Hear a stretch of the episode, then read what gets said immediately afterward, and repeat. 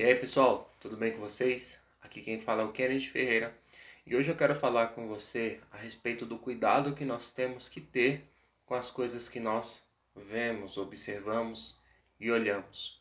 Fica comigo mais uns minutos que eu vou falar com você a respeito disso. Pessoal, uma das coisas que a gente tem que ter cuidado é com aquilo que os nossos olhos veem.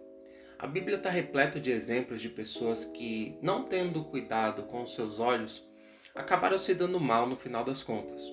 Um dos exemplos que eu posso te citar aqui é a esposa de Ló, que, desobedecendo a ordem, ela olha para trás e ali fica petrificada, virando uma estátua de sal. A Bíblia está repleta de versos, versículos, recomendações que nós temos que seguir para ter um bom cuidado com aquilo que a gente vê, com aquilo que a gente observa. Um dos exemplos é o Salmo de número 101, no verso de número 3, onde ele diz: "Não porei coisas más diante dos meus olhos". A Bíblia nos aponta que os olhos ele tem um papel fundamental na nossa vida com Deus, o nosso relacionamento com o nosso Deus. E um dos maiores versículos, trechos bíblicos que explicam isso para nós é aquele que nós encontramos em Mateus, no capítulo 6, dos versos 22 a 24, que diz da seguinte maneira: os olhos são a candeia do corpo.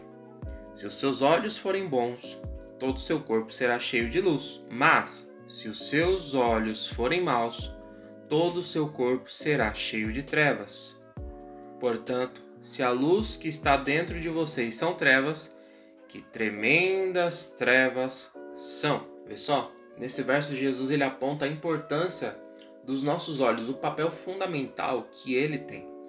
E às vezes a gente não se toca naquilo que a gente vê, naquilo que a gente assiste, naquilo que a gente presencia, o qual aquilo pode ser tóxico, ruim ao nosso ser, ao nosso interior. Às vezes estamos nos alimentando com coisas que não estão trazendo nenhuma edificação para nós, para o nosso interior. Nós estamos nos alimentando de coisas que só trazem problemas.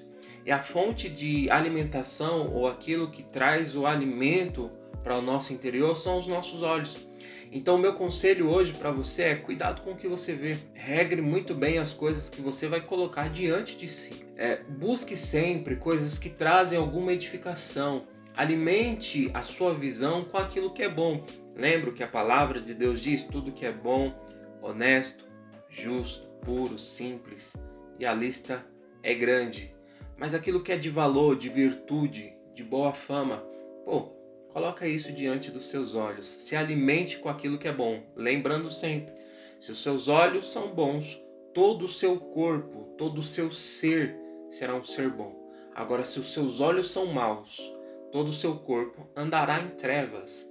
E esse mal, ele pode ser aplicado a muitas coisas que às vezes a gente acha que não tem problema, mas tem. E aqui, claro, vou dar nome aos bois. Às vezes você está assistindo uma pornografia, isso é algo mal e está tornando o seu ser um ser de trevas, um ser mal, perverso. Você se alimenta visualmente das discórdias, das contendas e confusões. Você está se alimentando com aquilo que você está vendo.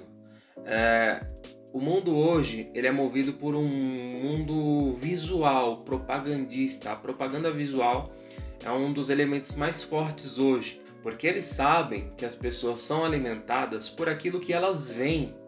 Então, o inimigo ele trabalha da mesma forma. Se ele sabe que ele consegue te conquistar, conquistar um espaço no seu coração com os seus olhos, através dos seus olhos, ele vai colocar diante de você coisas que sabe que vai ganhar você.